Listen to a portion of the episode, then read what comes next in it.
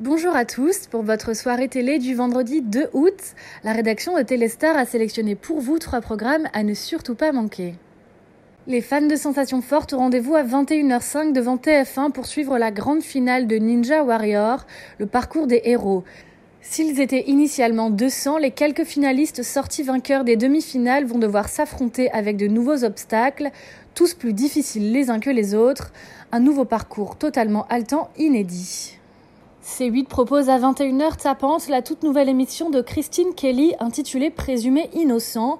La chroniqueuse de Touche pas à mon poste dévoile son magazine inédit de faits divers, un show qui tient à cœur à la journaliste qui a notamment suivi des études de criminologie. Au programme de cette grande première, la fusillade de Riverside, l'affaire Kalinka et l'affaire Le Maire. Ou alors on passe la soirée à se détendre avec un classique des années 90, Point Break Extreme Limit, diffusé à 20h50 sur Ciné Plus Frisson. On suit les péripéties de Johnny Utah, un agent de FBI campé par le très charmant Kenny Reeves. Ce dernier infiltre une bande de surfeurs qu'il pense être les auteurs de plusieurs braquages dans la région de Los Angeles.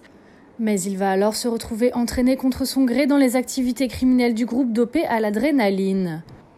C'est tout pour aujourd'hui, on se retrouve donc demain pour un nouveau top 3 de Téléstar.